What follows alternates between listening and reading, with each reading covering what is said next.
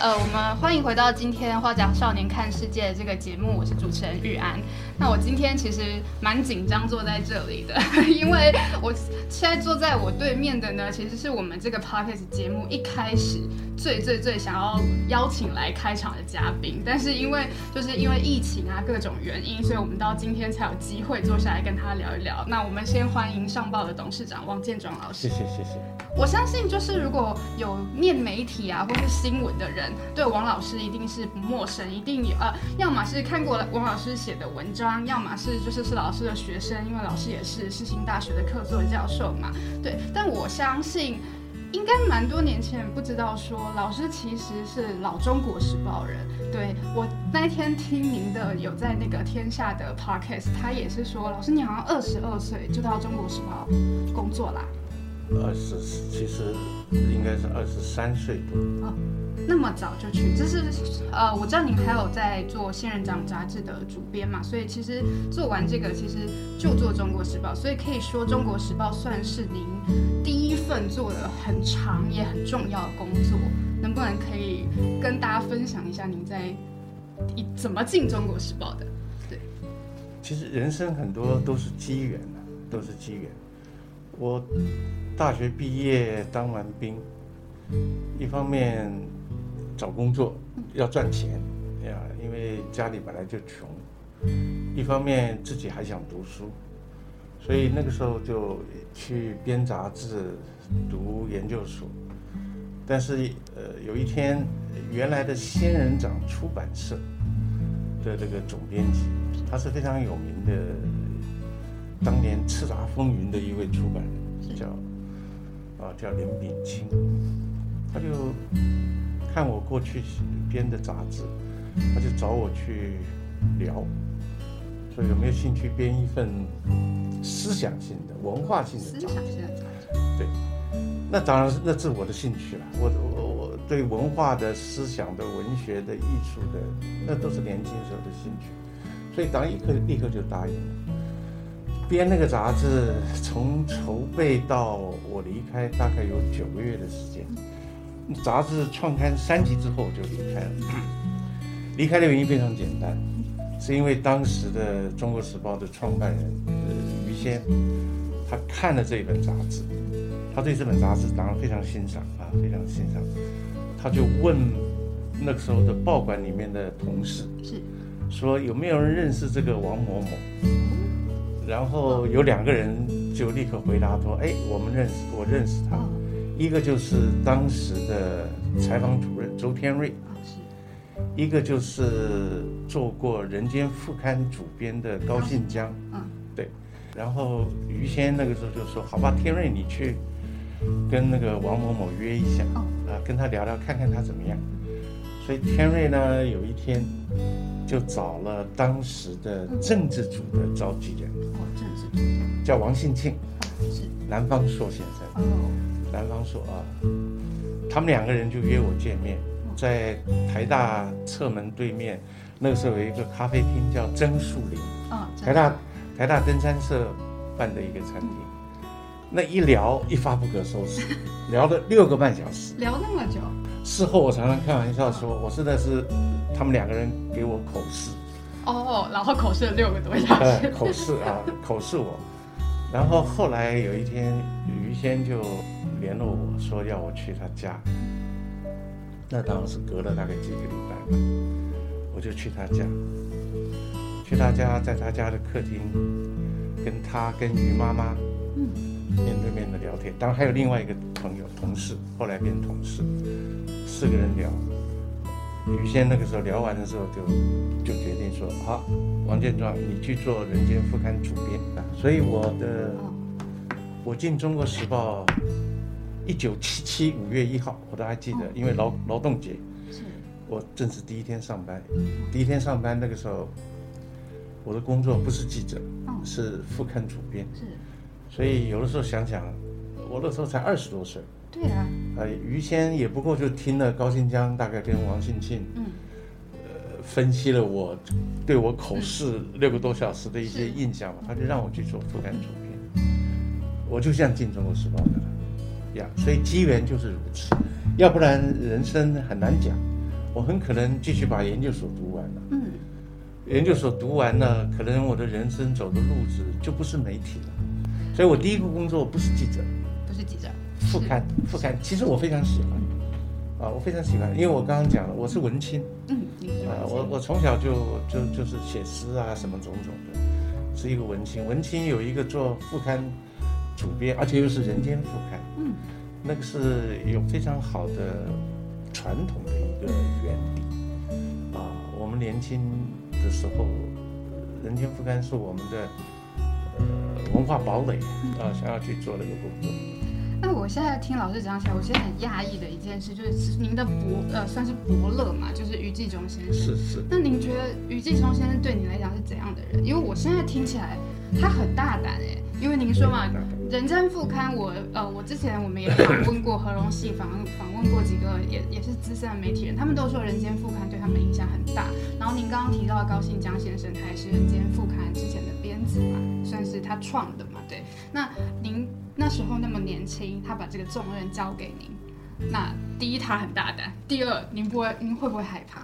先讲回答你后面的，我一点不害怕，一点不恐惧。年轻人，嗯啊，那个时候相信天下没有翻不过的山，是也就是没有什么没有什么可以难倒你的啊。那个那个那个时候，你可以现在用现在的语言讲，可能是很呆板傻，天不怕地不怕。那个时候没有恐惧，啊，就觉得很骄傲，就觉得骄傲，觉得充满了自信，觉得可以走人间副刊的路子，自己不是那么缺乏信心的。于谦的用人是于谦作为一个报人，大概是最特殊的一点。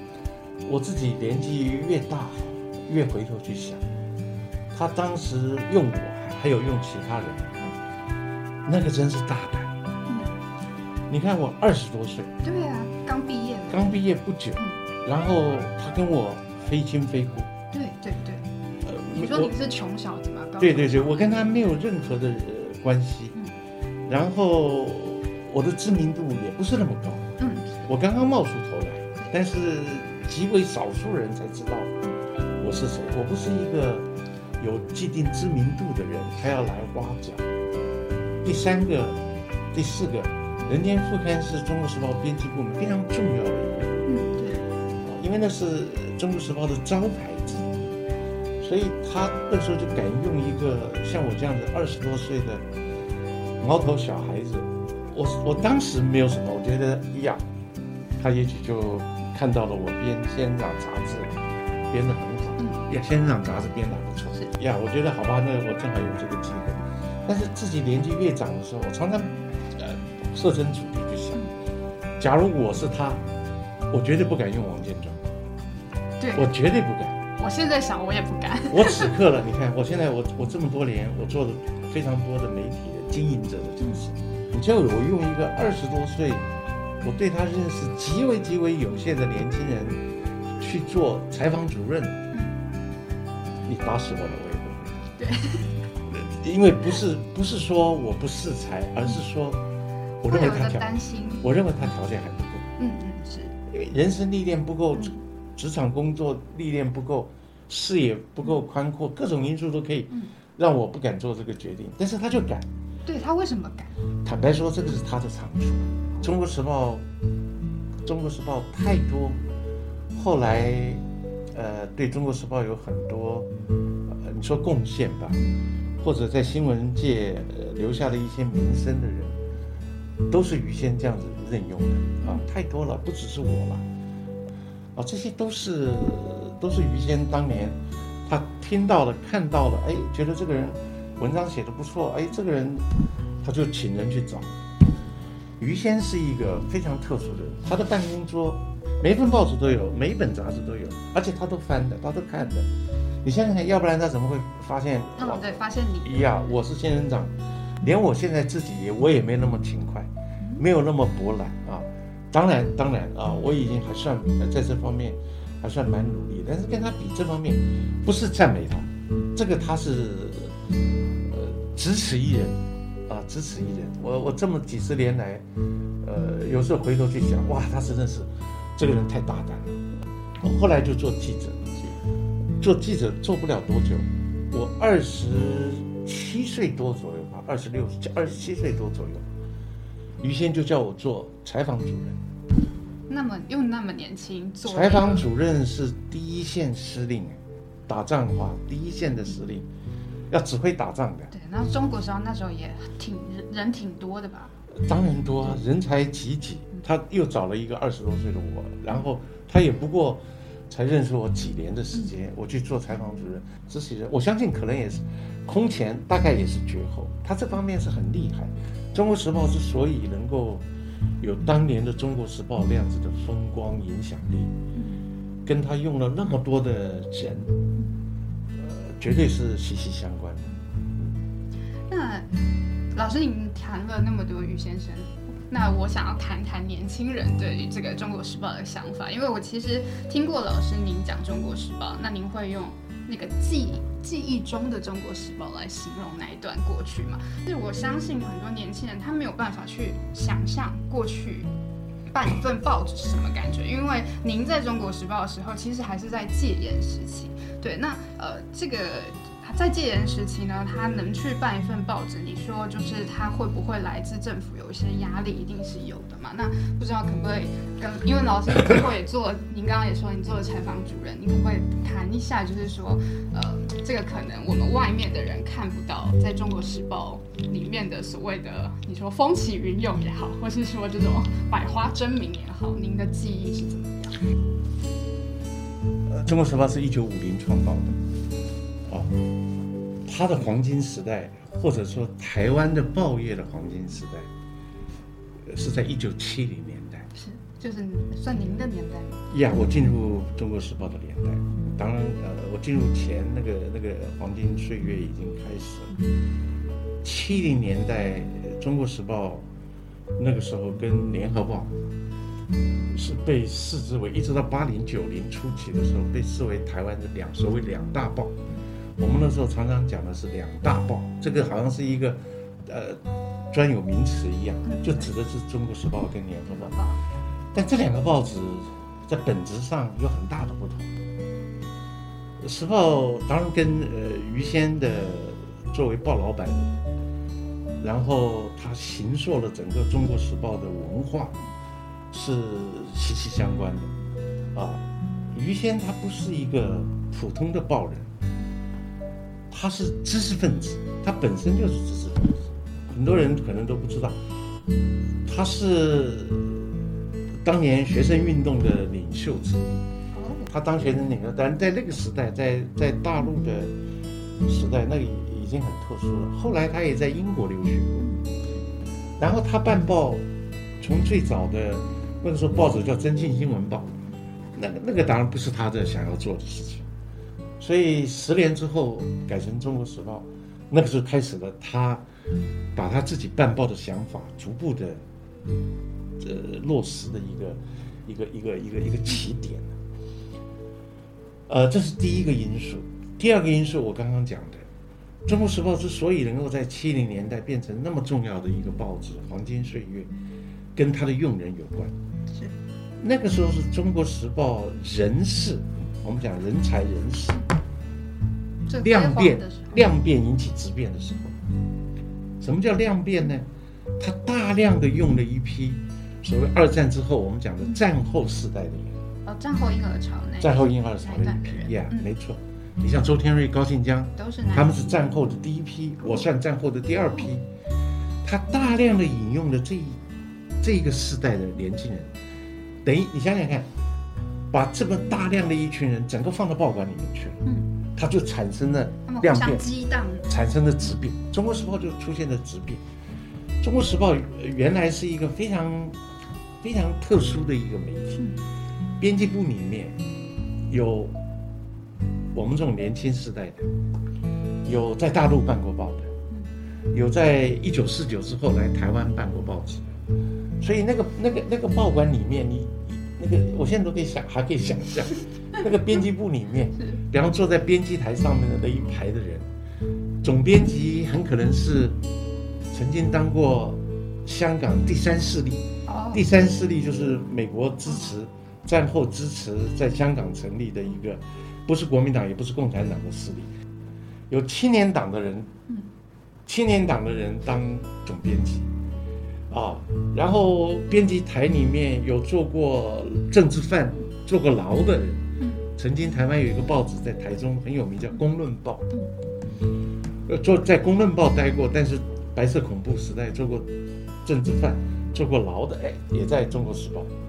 然后我们采访组里面呢，有忠于国民党的中党爱国之士，也有支持独立运动的人，是，也有一天到晚用现在的语言讲，就是言必称这个这个统一的统派。哦，统派。所以呢，我曾经写文章讲过，七零年代的《中国时报》的编辑部是一个繁花乱插的江湖，繁花乱插，什么花都有。左中右读，政治立场都有。那大家怎么相处呢？当然会有问题，当然会有问题。但是，那个那个时报的文化，这个也不必呃否认是于先的文化。所以他的影响力渗透在编辑部里面是非常广、非常深的。所以他是中国时报的真正的编辑部的样，他毫无疑问是轴心。我们常常开玩笑讲。中国时报不管谁当总编辑，真正的总编辑就是于先，因为他他是一个意志力非常强的人，啊，非常强的人。所以我们不同时代的人，不同政治立场的人，呃，虽然有些是坚持自己的，但是或多或少都被他的呃所影响，因为他是一个知识分子，嗯，而且我讲过他在伦敦政经学院待过，所以他比较起来。他是一个 liberal，他是一个自由派的人，他是一个自由派的，所以《中国时报》每一个部门的人，即使你是呃保守派，是，但是因为你的老板有自由主义色彩，所以这个会影响到你，你会会影响到你就是什么？你会把自己的这一部分逐渐的调整修正，呀，我说，但是坏处当然你也去可能要配合他，配合他。Anyway，Anyway，所以《中国时报》在那个时候，因为这两个因素，因为他个人的因素，他是一个知识分子；第二个，他是引进了大量的年轻战后时代的人，就像那个金鱼缸换水一样，它一瓢一瓢换，一瓢一瓢换。那个金鱼缸那个换水一定不能够立刻把全部换水掉，慢慢倒，慢慢倒，要不然金鱼会死掉。《中国时报》就是这样子的，你看我们一代一代的进去，什么哒哒哒哒，我们一一步一步换。量变引起质变。于先他还有一个特质，他是知识分子，这是他的特质。第二个，他办报他有一个典范在，他的典范就是张继鸾，大公报的张继鸾。用另外一个语言讲，文人办报。文人办报。文人办报。所以于谦他是文人办报的一个传统下的报人。嗯那这一个传统，他接续的就是张继鸾大公报。呃，许多东西我当时不是那么明了，但后来慢慢的知道，他确实，啊，他是在这一个文人办报的传统里面，他接续了这一些人留下的香火，所以这个也是《中国时报》跟其他报纸不同的地方，是因为有这些因素在的关系。那因为老师，你刚才提到很多，您提到于先生，您讲到了信念两个字，对，然后后面你说他有一个典范嘛。那这跟您在谈的老派价值是有关系的吗？是是是是，我坦白说啊，我做我在中国时报前后两次，前后两次总共待了十四年左右，十四年左右，呃，第一次待了十一年，第二次待了三年，十一年在中国时报十个月左右做副刊主编。其他都是在跑新闻，对，而且很不幸，跑的是跑的是最肮脏的新闻，政治新闻。啊，政治新闻，跑的是政治新闻，这个不归路了啊，不归路。所以我在中国时报，中国时报让我学的很多，呃，于先让我学的更多，啊，然后这个学在当时只是不知不觉就学，啊，不知不觉学学怎么去判断是非。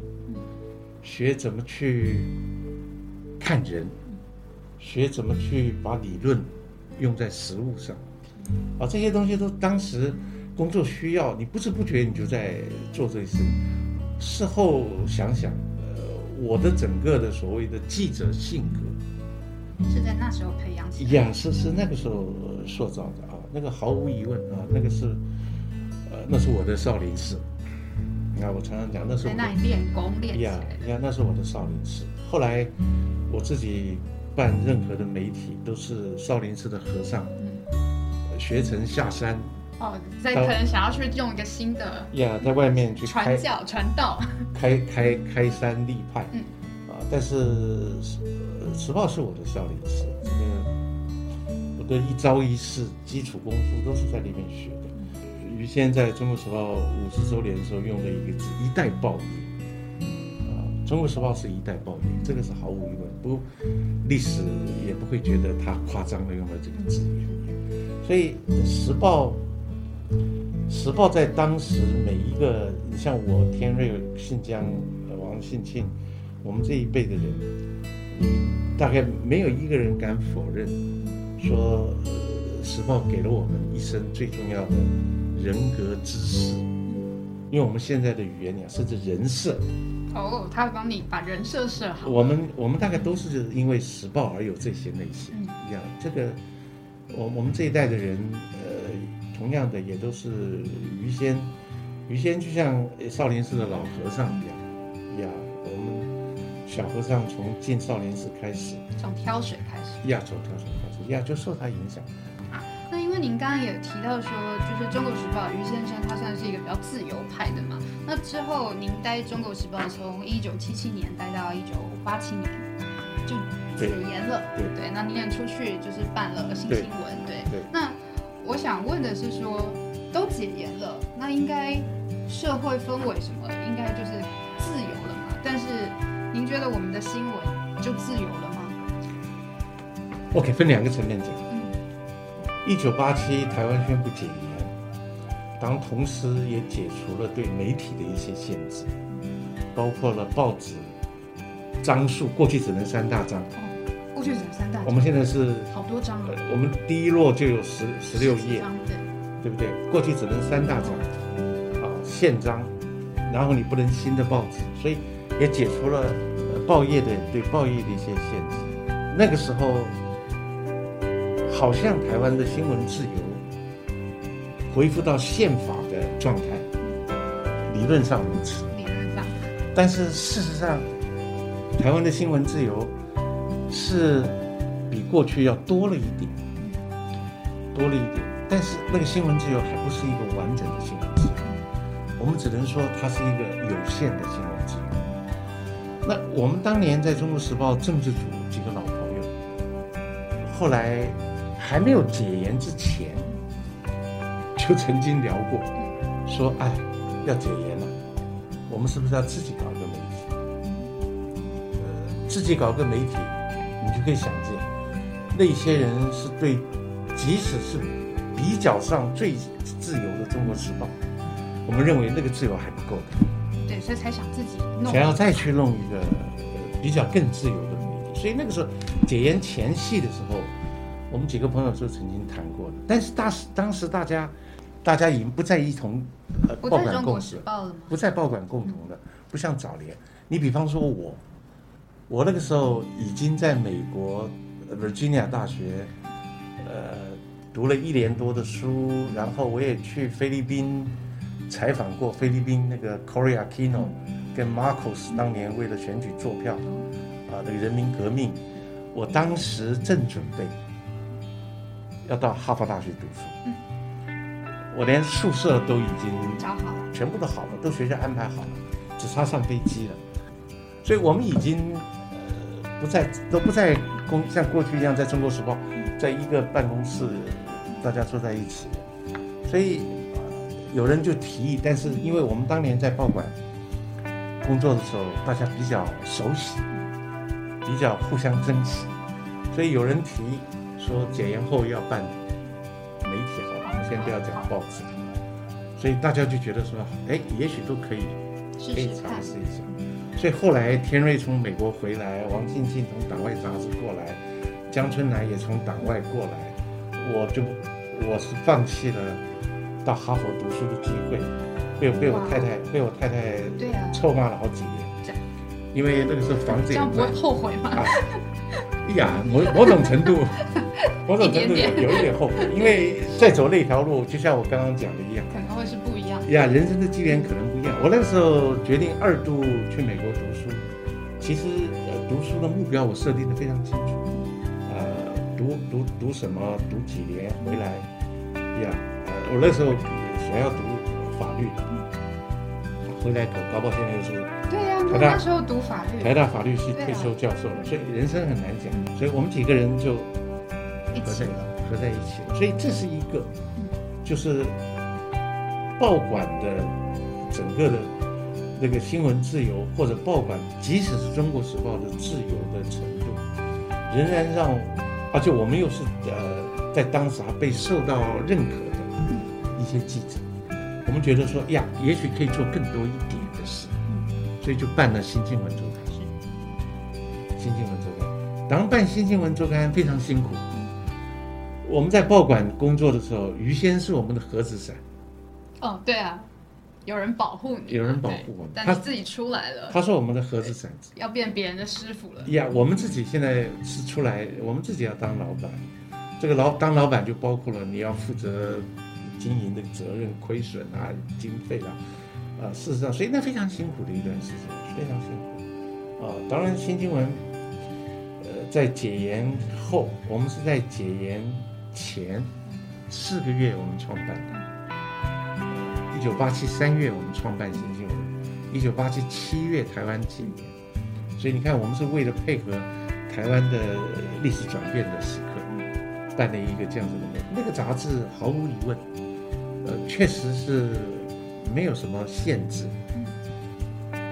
我们想登什么就登什么，想写是经营者，呀，想写什么就写什么。但是当然，你回头去看我们创刊初期的杂志，有些地方也很可笑。很可笑吗？非常非常可笑。为什么？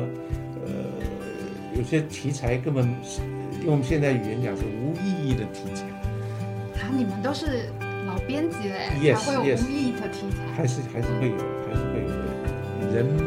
人不要那么自自对对信。对对对对对，我们在那个时候有些很地方很幼稚很无知，but anyway，那个那个新新闻做的很好，做的很好，我们一步一步去做，因为我们全部下海。我刚刚讲的几位，我们都是老记者。新新闻创刊初期，我们每个人都在第一线采访，哦，你们每个人每个人都没有坐在，办公室等，从来没有，我们都在办公外面采访。那个年代是台湾街头运动狂飙的年代，我们全部在街头，然后街头运动采访了一天一夜，回到办公室熬夜写稿子。呃，胡红人曾经跟我开玩笑讲，他说他有一期他一个人写了三万多字稿子，他一个人写，一个人写三万多，一期跟一期之间是一期一期只有一期，我们周刊呢，他还要去外面，还要采访，就采访回来他写了三万多。你像我们写八千字、一万字，对啊就已经够了。不，我 我们大概都就正常，就这样。所以，但是那那是一段辛苦，但是那是自己创业媒体的一个过程，一个过程。事后回想起来，当然好处好多于呃乐多于苦，好多于坏。事后回想，当时真的是苦不堪言。但是台湾那个时候的新闻自由，讲回来，呃，极为有限，当比过去要好啊。我们常常讲，过去的新闻自由是有跟无，解严之后的新闻自由是多跟少。多跟少。过去是有没有新闻自由，有无；解严之后是多跟少。呃，初期的时候，那个新闻自由不是完整的。呃，当然，台湾新闻自由从来没有完整的新闻自由，此刻也是如此。新闻自由仍然受到政治力的一些限制在，所以当年政治还是影响呃媒体的。老师，你刚刚最后那一句话，我其实我有点震惊，但也没有到太震惊。您说是到现在为止，台湾还没有完整的新闻自由。我们我相信很多就是呃，这个这九零年代之后才出生的人，我们会认为我们越来越自由，我们想讲什么就讲什么。以前我们常会说啊，你看，如果你在其他地方如果骂政府，你可能会被抓去关，可是现在不会了嘛？对。可是当您说出这个台湾现在还是没有新闻自由的时候，那我不是说他没有新闻自由，就是他没有完整完整的新闻自由的时候，不被抓嗯，当然是新闻自由的表现表征之一，但是它不是完全。说不被抓了，就代表你有新闻自由，有完整新闻自由，这个中间没有等号的。新闻自由，真正的新闻自由有两种自由，一种是外部的新闻自由，一种是内部的新闻自由。台湾的外部的新闻自由，主要就是要抵抗政治力的介入，这是全世界各国争新闻自由最辛苦的一个战场，就是要争的是外部的新闻自由。一九八七之前。台湾所有的媒体都在争外部的新闻自由。一九八七之后，好像外部的政治的政治的势力撤退了，但是它并没有消失。我用你的语言，它并没有消失，它用各种变造变形的方法，它仍然在介入侵犯新闻自由，只是一般人不是那么清楚。但是 anyway，另外第二个新闻自由，内部的新闻自由。内部的新闻自由是报管自己的新闻自由，用用英文来讲哈，外部的新闻自由叫 press freedom，媒体的自由；内部的新闻自由叫 journalistic freedom，journalist 自己记者的记者自己的自由，记者的自由。前面的是呀报业的自由，后面是记者的自由。记者的自由，比方说报老板的角色，总编辑的角色，主管的角色。报业报馆里面媒体里面的文化的这个角色，OK，回头去讲，台湾现在目前争外部自由，好像革命成功了，事实上没有成功的。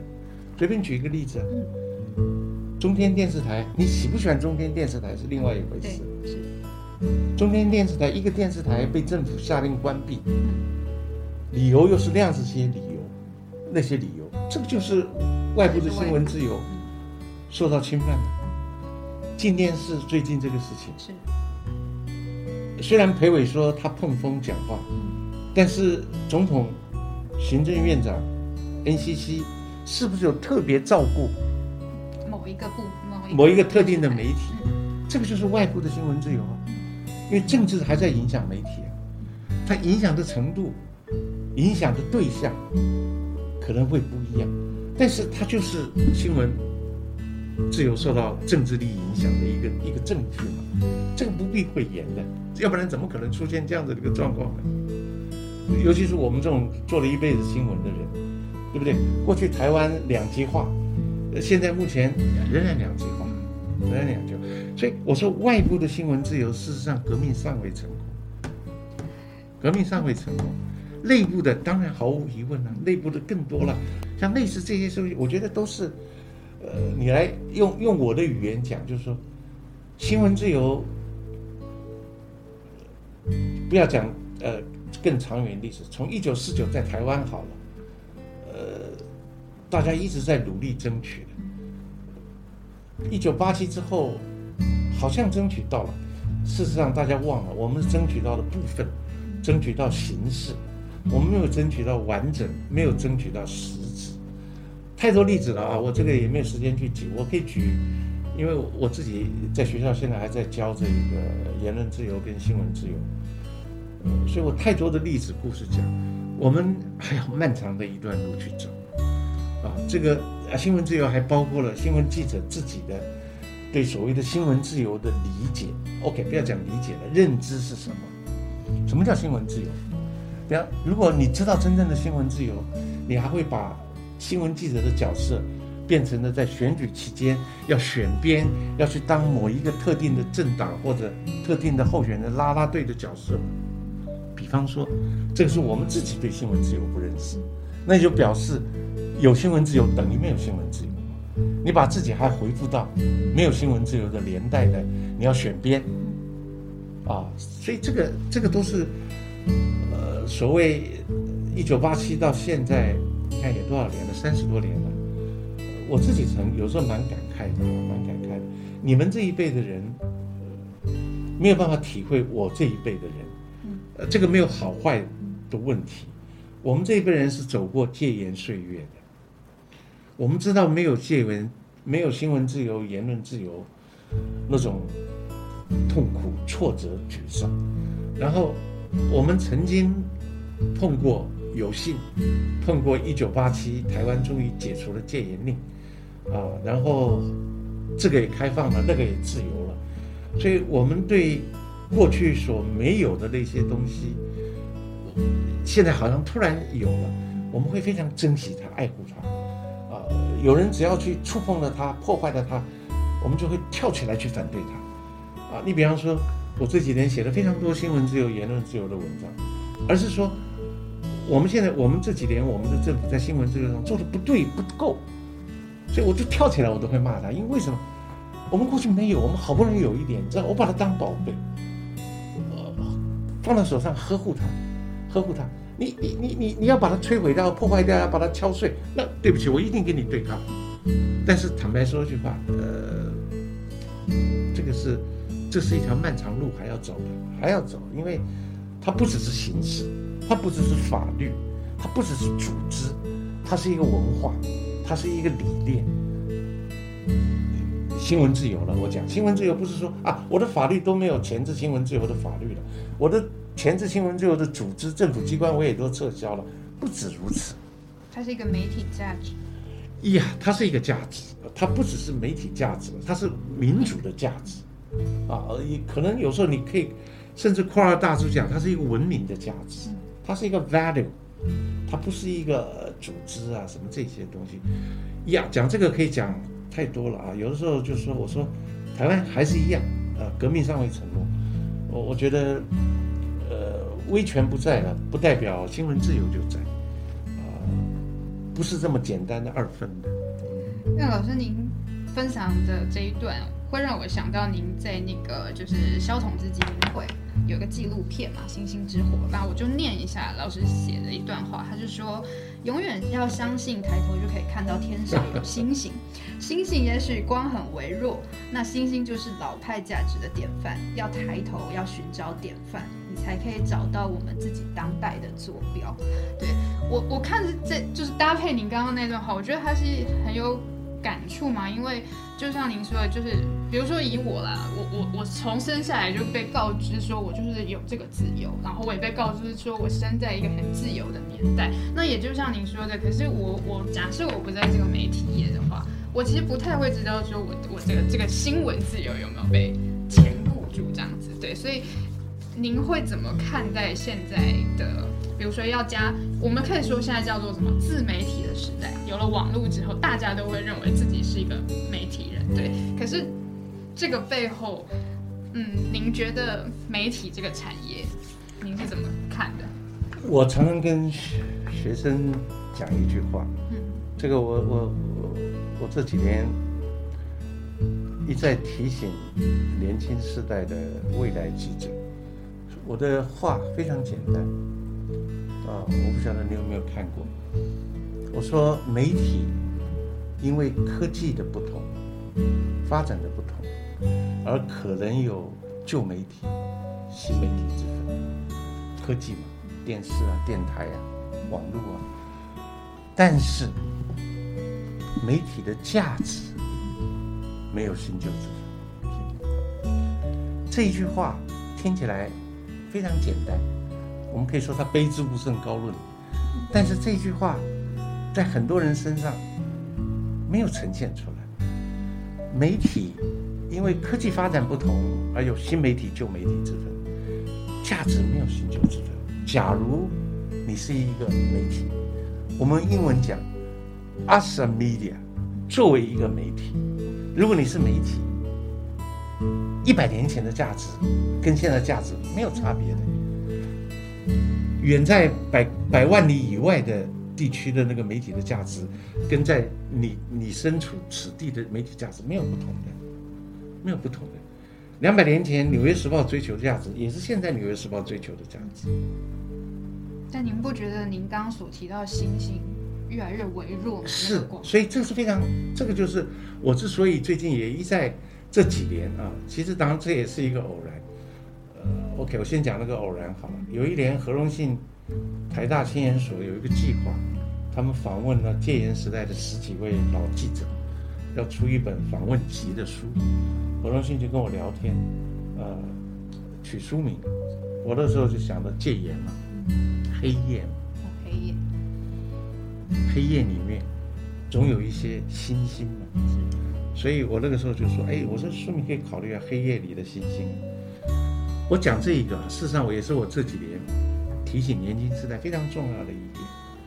典范它之所以重要，不在于他是你的偶像，人不能有偶像崇拜症。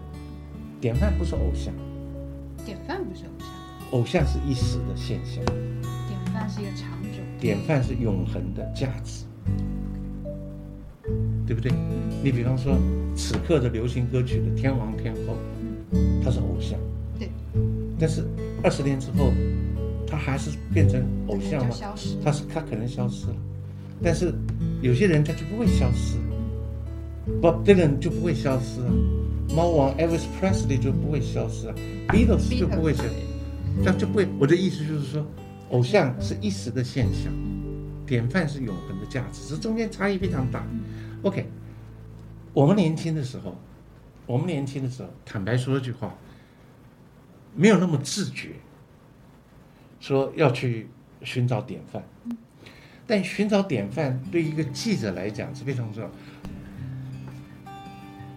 你慢慢的稍微在新闻界待了一点，久了一点之后，你就发觉，寻找典范是做一个记者的养成的过程当中不可或缺的一件事情。就好像你在黑夜里面走路一样，你一定会跌跌撞撞，你一定会摔倒，你一定不小心走错路。但是你要去找那颗北极星吗？天上那个黑夜里面的星星，它起码会指引你的方向。你也许你还是跌跌撞撞，但是你不会走走错了方向。你的心会比较有个定锚的感觉。Yes，所以我我的意思就是说，我我常常呃，我常常也是一样，当然主要是跟呃年轻时代的讲的一句话，文学界为什么到现在还是把莎士比亚放在那样子的一个位置，还是把《红楼梦》放在这个位置？为什么？这些一个是英国，一个是中国，它没有地域、没有时间的限制，好的它就是好的。因为它具备了戏剧的某一种价值，因为它具备了文学的某一种价值，它是因为 value 而变成了流传下来变成典，范。变成了典范。所以我说，同样的一个道理，八十多年前的大公报张继鸾，我到今天，你看我昨天在学校上课，讲到呃八十多年前的大公报的时候，我自己讲课的时候，我都觉得说，这些家伙怎么那么厉害？他当年提的一些办报的概念，当时就已经是很很有进步观念的。你现在用在现在你讲的自媒体时代、网络媒体时代，哇，也可以用。全部适用，而且适用的可能更具现代意义。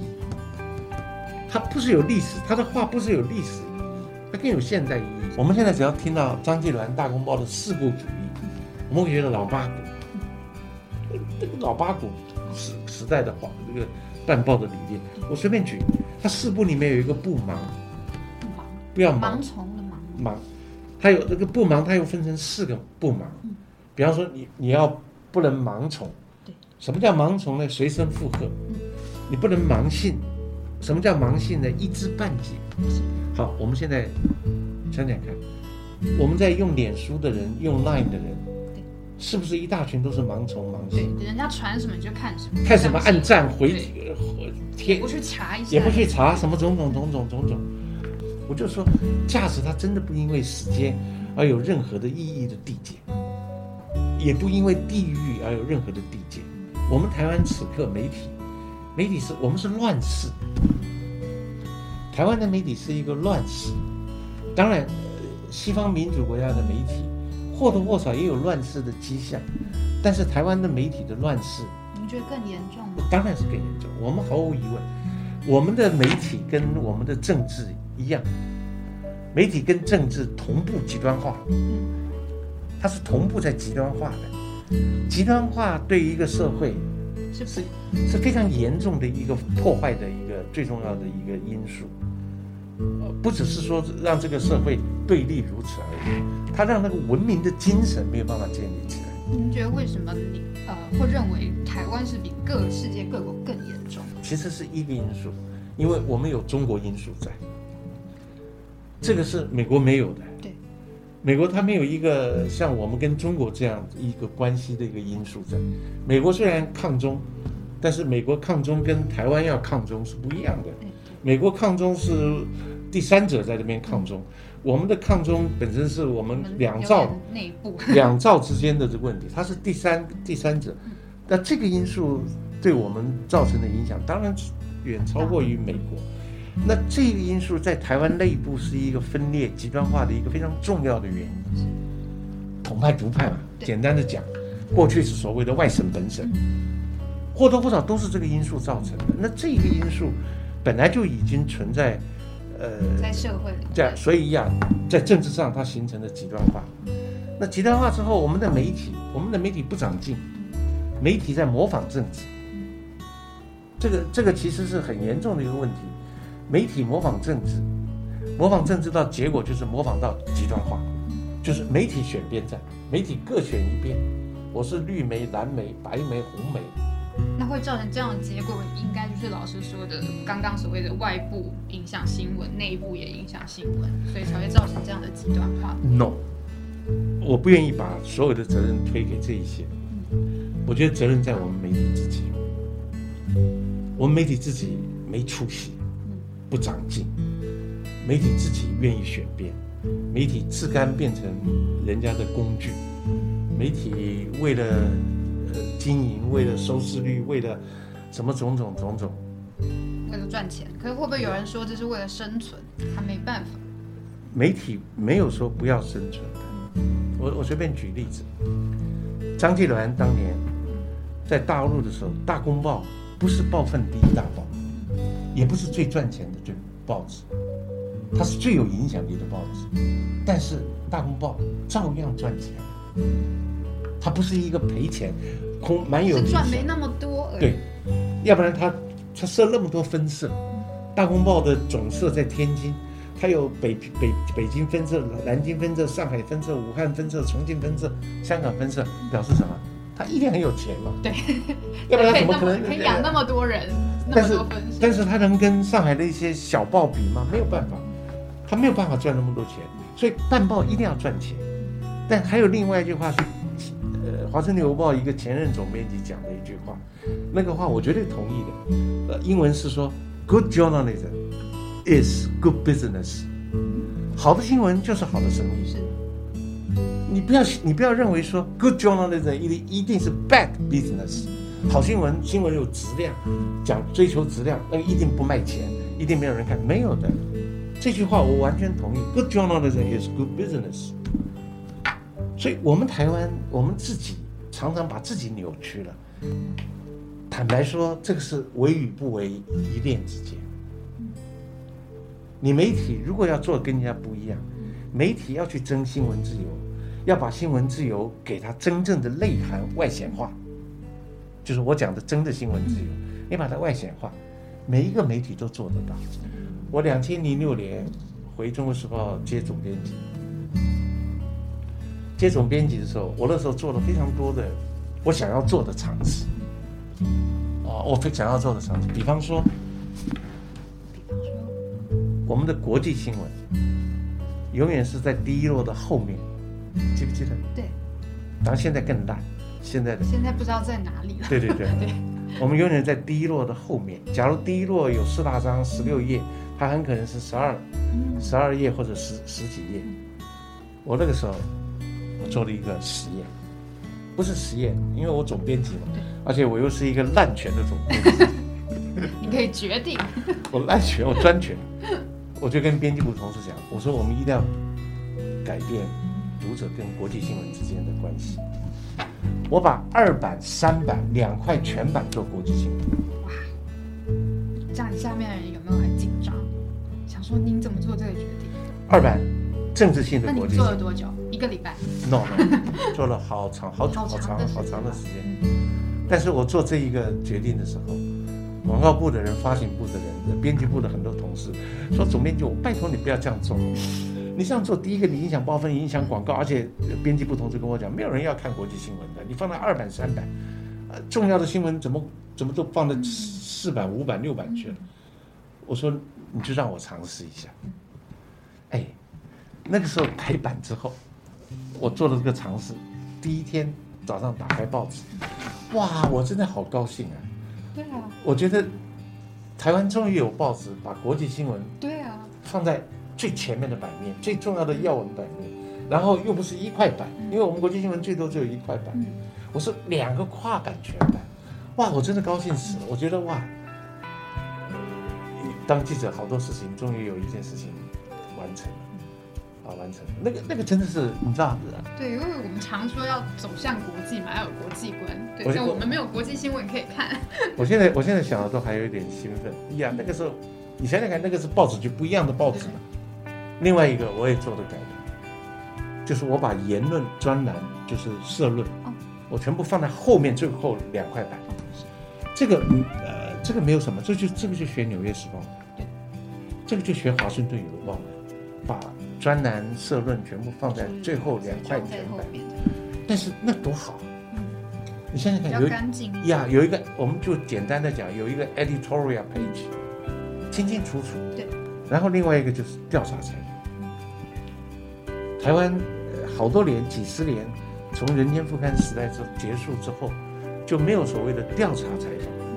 比方说，我们去采访，随便乱讲，采访偏乡地区的穷困的状况，采访原住民的生活的问题，采访孩童，采访愚公，呀，采访愚公这些挺很，不是说这些东西是一定我们要去做，而是说本来就是我们有责任要去比较全面的报道我们生活的地方。那个时候我搞每一个礼拜，每一个礼拜，礼拜六还礼拜天，我现在记不得了。那一天两块全版调查采访，但是同样的道理。编辑部的、编辑部的、广告部的、发行部的，拜托啊，总编辑，你不能做这种，谁去谁去这种版面登登广告呢？这种报纸怎么会卖呢？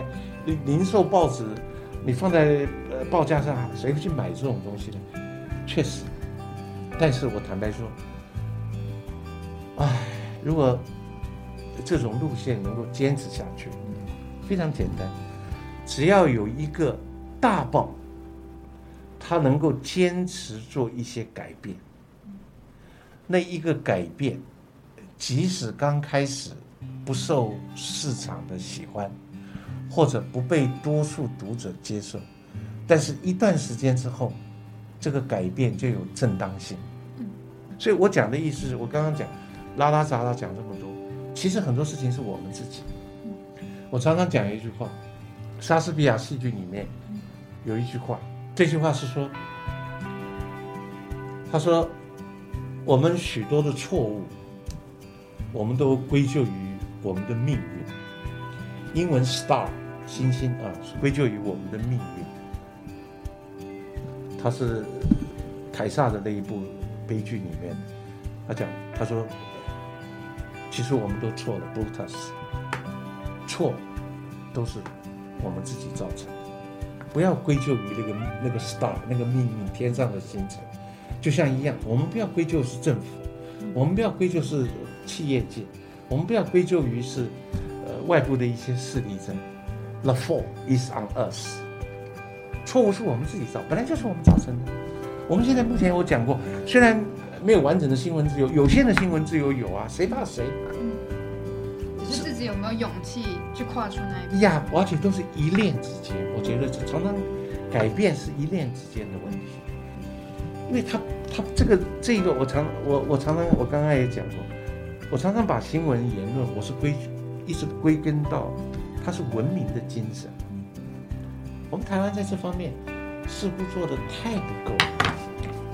呀，那老师，您分享了那么多，我最后想要问您一个问题，而这个问题也不是来自于我，是来自于可能您在新闻媒体界，我不知道是不是老朋友。嗯。我上我们上礼拜有访李四端老师，他问您说，老师您为什么还继续写啊，还拿着一支笔 持续写啊。他说不累嘛？你当时你当时就应该帮我回事的，说那你现在为什么自己还在那边 搞电视呢？OK，我们这一辈的人哈，也不只是我，年轻时候会被呃那个两句诗所影响。我们年轻时候戒严的时候，我们常常有的时候晚上下班吃宵夜喝酒，喝到某一个程度的时候，一定会讲一句话：“不信东风唤不回。”这个这一个年轻时候的这种热情吧，passion，其实一直到现在都还在。回答李斯端的问题，我不是一个好发议论的人，我更不是一个好为人师的人。我到现在还在写写东西，而且我写东西写的很认真铿。锵有力。no，我写的非常认真，我非常认真在写。主要的因素其实非常简单。我曾经跟几个好朋友讲过，我说我一生因为能力不够，知识不够，很多东西没有做好，很多文章没有写好，但是我一生觉得对自己唯一可以交代的，我这个人没有立场转来转去，我没有跟着政治势力去去依附他，去攀附他，去巴结他，我一生没有。啊，我说我这点我无愧于心。我做记者虽然做的像张纪鸾一样，张纪鸾晚年也被人家称为是穷光记者。呃，我说我我从来没有违背我自己所谓做一个记者最重要的英文字 integrity，那个操守，那个那个节那个人格，我我没有去违背，我能力不够，可能我的智慧不够，所以有时候做的很烂。但是写文章就是这样子，为什么呢？我文章也许不是写的挺好，我怎么能跟张继鸾那一辈的比啊？但是我的意思是说，我之所以到现在我还在写，是其是，我常常讲的那一句话，所谓的老派价值，是其是，对就是对，非其非，错就是错。论事，前面是论人，论事，比则比，该写就写，消则消，该不写就不写。这是老派价值最重要的，是其是，非其非，比则比，消则消。OK，我讲，我不是说自己多了不起，你你千万不要误会我。其实这是做记者或者是做一个评论的人最基本的 A B C。你你不能够是其非，非其是，那你就完了。我我始终我这方面我做的，我觉得我差强人意。如果我看到有任何一个人或者两个人也是这样子，坦白说，我不会去写的。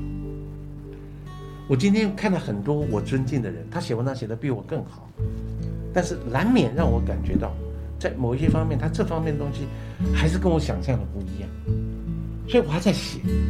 其实写文章对我来讲真的不是那么重要，为什么呢？我我不晓得，你想要鼓励吗？或是引出更多？对。对，好玩的哈。你在我的文章里面，你绝对找不到一个错字。我可以这样子讲，当然我这样讲拖大了哈，讲大话，搞不好哪一天就被人家发现。为什么你知道吗？我写文章，我到现在此刻还是一样，每一篇文章我抱的写我写写这篇文章的心情，就好像我写第一篇文章那么兴奋，就像我第一次当记者挂名写文章有名字，我那么兴奋，也像我写最后一篇文章一样，人生的最后一篇文章，我那么慎重。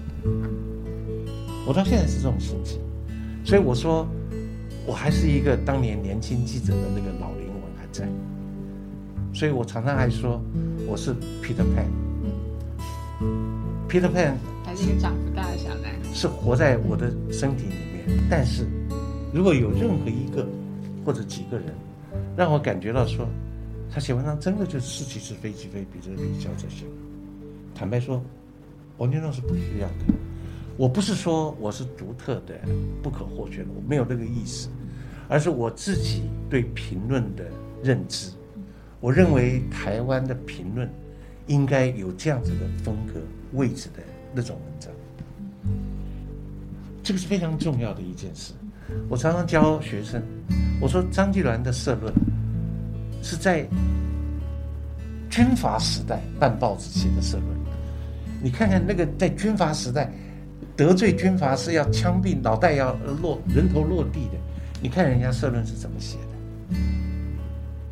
那一个那个风骨，那个文字，我们今天差远了，我们不能跟人家比。我不是说呃复古，我不是这个意思。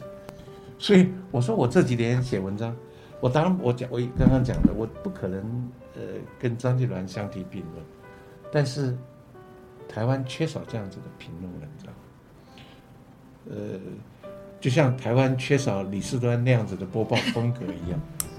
Yeah，OK。我们今天谢谢王建壮老师跟我们来聊媒体、聊典范、聊呃聊台湾未来。老师刚刚给了我一句“不信东风换不回”嘛，那我也想要跟老师分享，我很喜欢罗志成老师的他最有名的那一句话了，就是“我心有所爱，不忍让世界清白”，因为。老师跟我聊天的这一这一段时间，我我一直都想到这首诗，对我我想到您心中的那个爱，您对世界不想让它清白的那种热忱，然后呃，真的会让人家很感动。我今天真的非常谢谢您，谢谢谢谢谢谢。